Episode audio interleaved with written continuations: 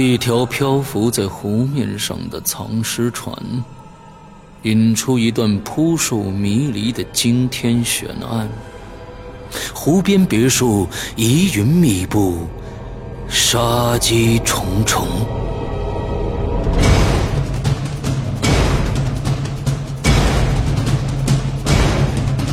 鬼影人间携手中国著名推理小说家蓝马，打造鬼影人间首部中篇推理悬疑音乐剧《湖边别墅的鬼影》。二零一三年三月十五日抽丝剥茧，全球首发。鬼影丛生，魅火舞动，精彩内容尽在鬼影人间苹果 APP。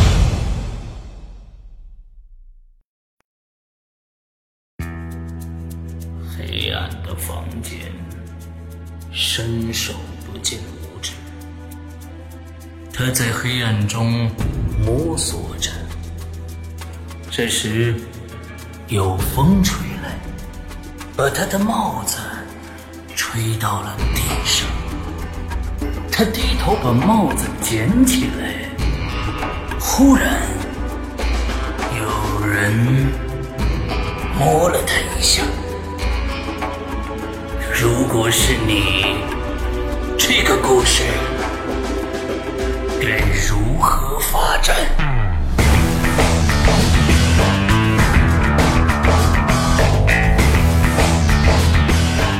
鬼影人间开启全新恐怖有声平台，打造国内首档大型惊悚有声互动栏目。你现在收听到的是《鬼影重重》。鬼门洞开，你是天使还是魔鬼？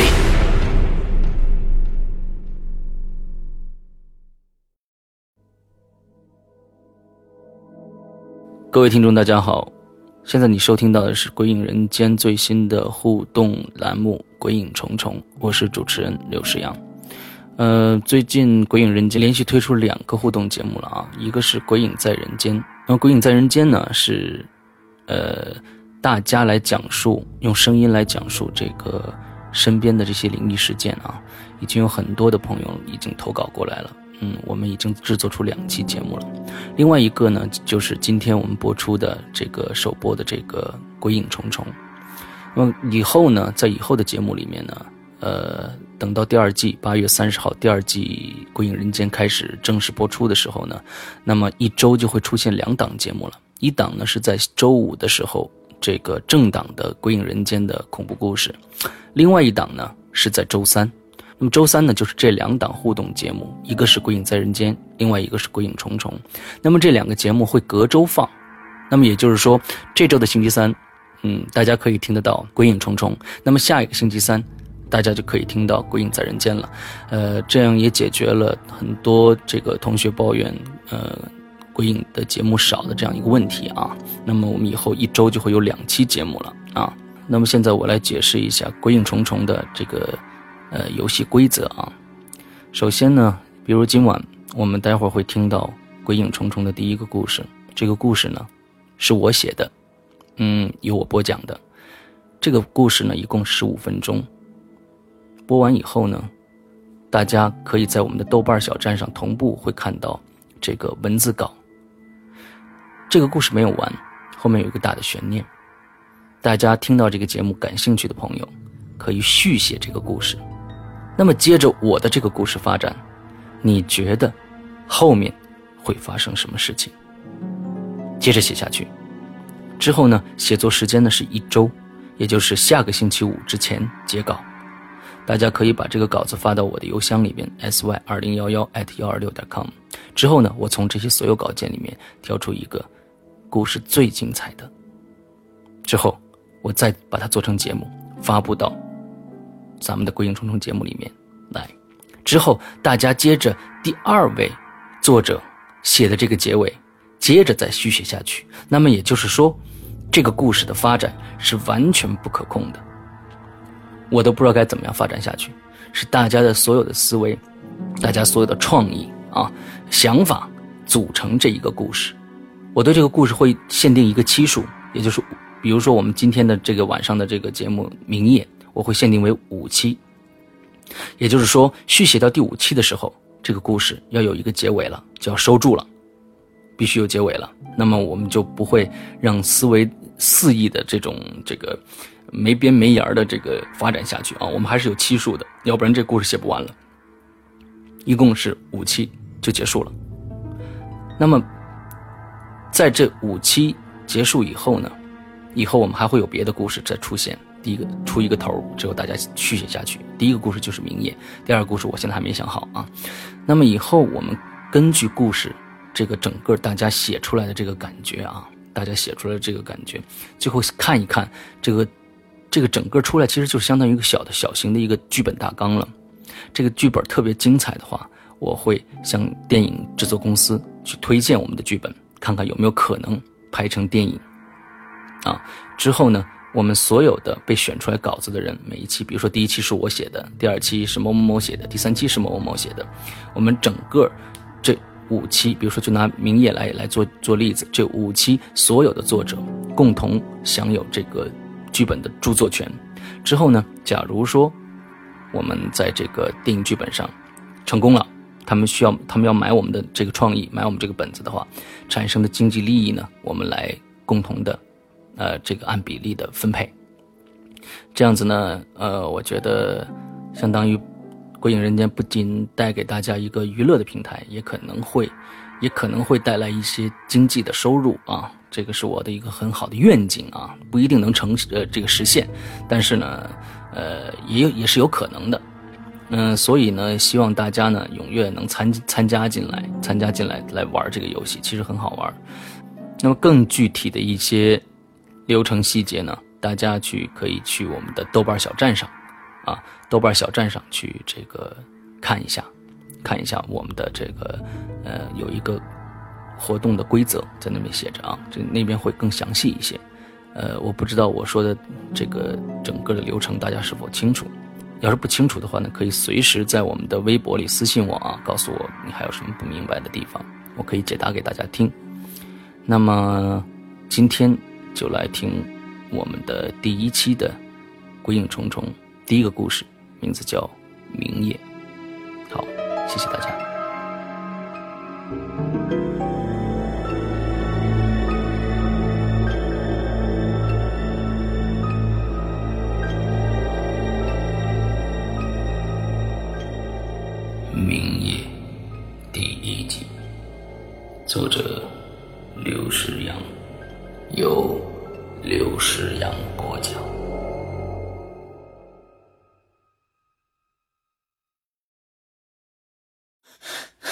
不要再打来了，好吗？愤怒的我放下电话，将抽剩下的半根烟狠狠的粘在烟灰缸里。已经第六天了，从七月十六号开始。每天中午十二点整，一个神秘的女人都会把电话打进我的工作室。喂，喂，你好，请问是鬼影人间吗？是的。呃，请问您是？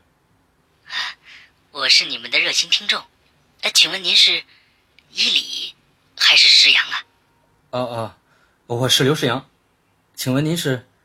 啊我找的就是你，我是你们的忠实粉丝，你的声音很好听，鬼故事也特别的刺激，音乐都是你些怪声音，哎，都是怎么来的呀？对方的女子还在滔滔不绝地问着，我却越来越感觉不对劲了。看来他不是联系工作业务的人呢，他是鬼影的粉丝，但他怎么得到我工作室的电话号码的？呢？从朋友亲戚那里，可就算从他们手里得到，朋友们也会通知我一声说把电话号码给了一个你们的粉丝。我急忙打断他：“呃，对不起，小姐，呃，您贵姓啊？”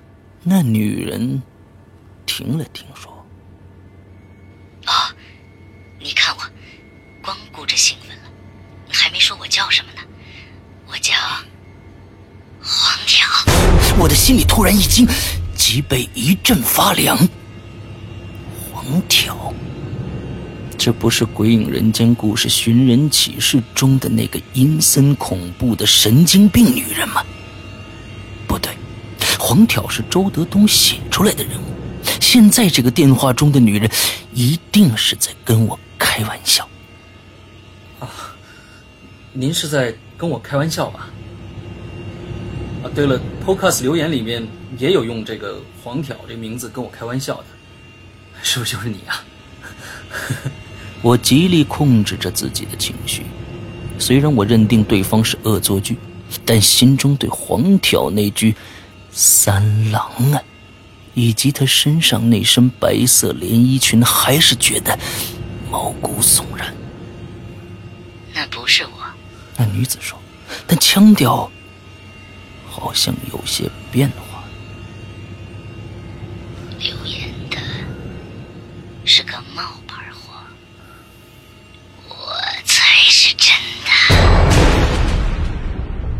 那女子的声音忽然变得迷离起来，那腔调和我想象中黄挑的声音一模一样。我下意识的回头看了看我的身后。这已经成了我制作《鬼影人间》的习惯了。一旦感觉故事情节加上音乐与音效配合到恐怖至极的时候，我都会回头看看。其实身后什么都没有，回头只是对自己的一种心理安慰。此时的身后依然如旧，况且还是大白天，我的心。平静了许多。你回头干嘛呀？这一句突如其来的话把我吓懵了。他怎么知道我回头呢？难道他能看到我？难道他就在我工作室的某个角落？难道他趁我开门进工作室的时候，从门缝里挤进来了？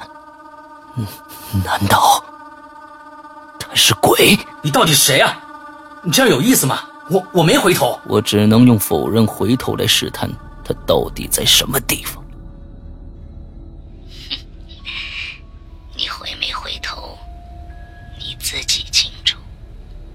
我只是想约你出来见个面，行吗？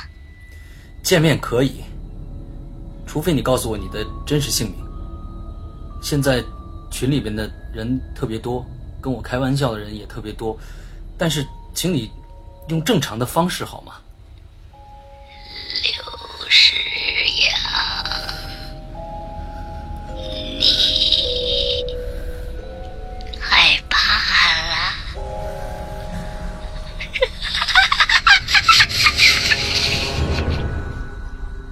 他忽然笑了起来。声音极其的阴森。想知道我是不是黄条？今天晚上，通州梨园海棠湾小区四号楼四单元四零二，我们不见不散。等等，你到底？喂，喂，对方挂断了电话，屋里面安静极了，只能听到电话里的忙音和我自己的心跳声。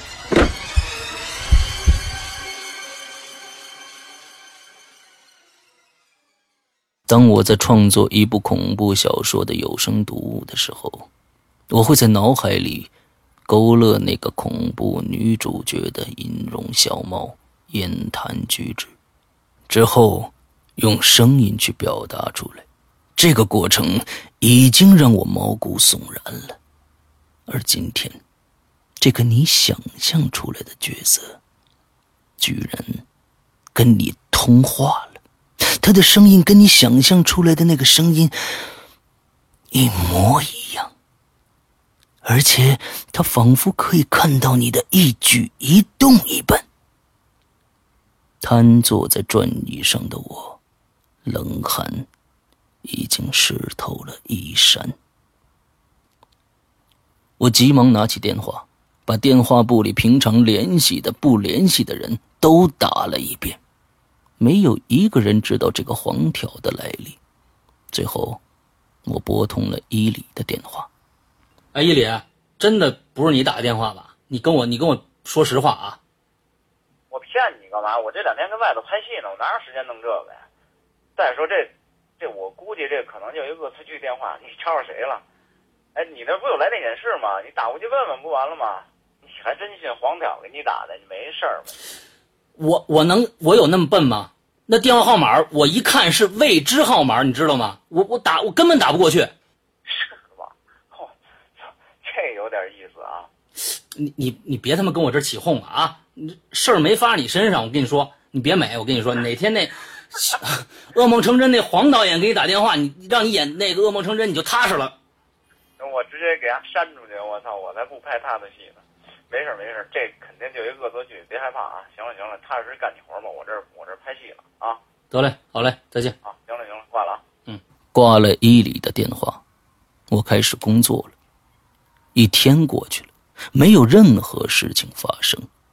可第二天中午十二点整，电话又来了，还是那个未知号码。我拿起电话，小声的问：“喂，哪位？”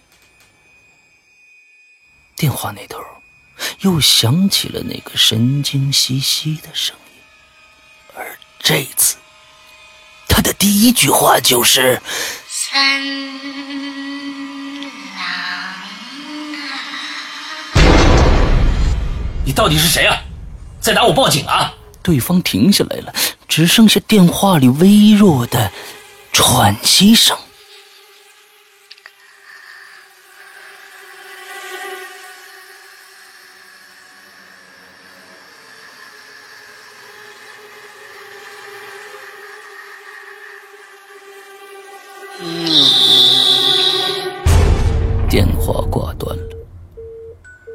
我看着响着忙音的电话，不知所措。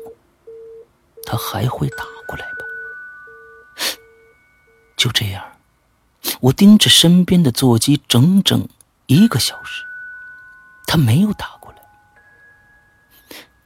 他可能害怕了，对他一定害怕了。报警这招，看来还是管用的。我忽然得意起来，接着就忙起工作的事情了。七月十八号中午十二点，电话又来。我盯着那个未知号码，猛地拿起电话。这次我没有说话，等着他说。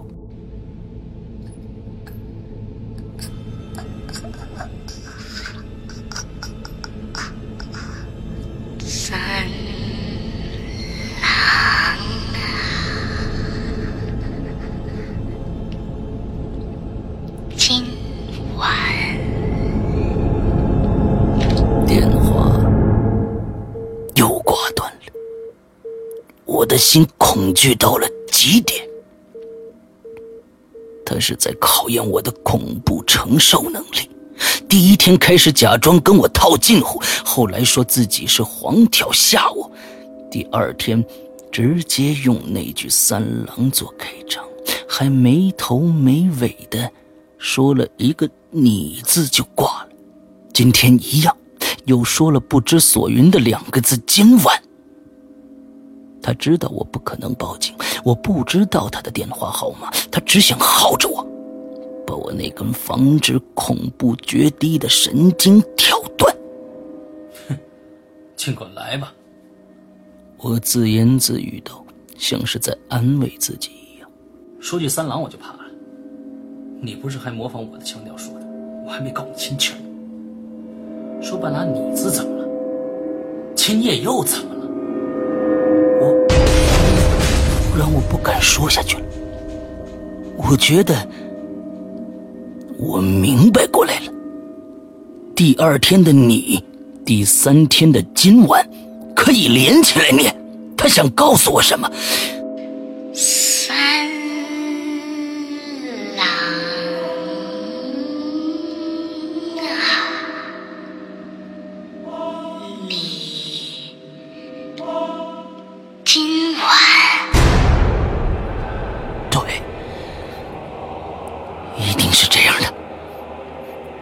我突然对这个自称是黄挑的女人打来恐怖至极的电话产生了无法形容的好奇。明天她会告诉我什么呢？恐惧通常是伴随着好奇一起来的。那些恐怖电影中通常被形容成无脑的、明知会死还往黑暗中走去的配角，就是这样被好奇拖进恐怖的深渊，身首异处的。而现在的我，与这些人没什么两样。好奇，害死猫。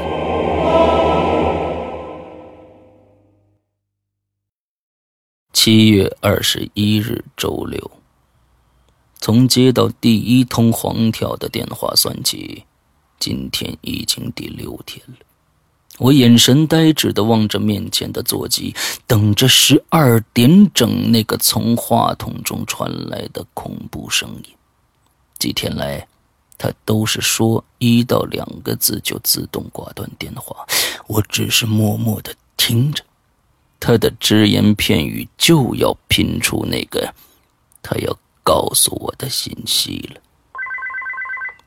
电话响了，我接起电话，跟前几天一样，一阵静默后，电话里的黄条说：“三郎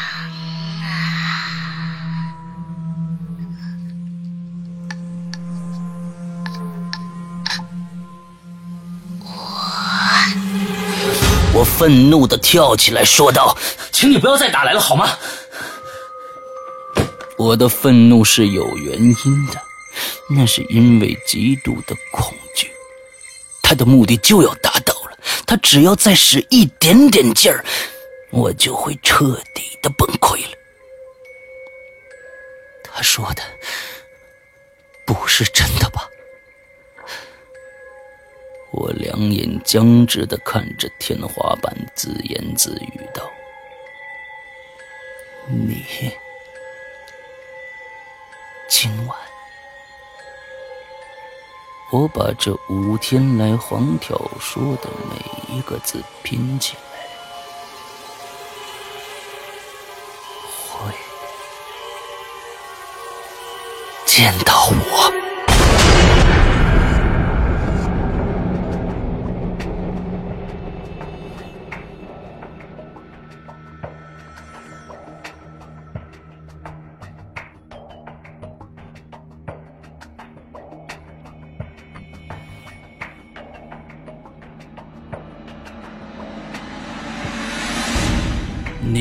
刚收听到的是《鬼影重重》，故事并没有完结，下面的故事等着你来续写。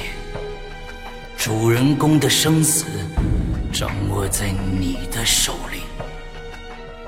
参与互动者，请关注“鬼影人间”豆瓣小站相关信息发布。来稿请发送至邮箱 sy 二零幺幺艾特幺二六点 com 现在拿起笔来把血写在纸上。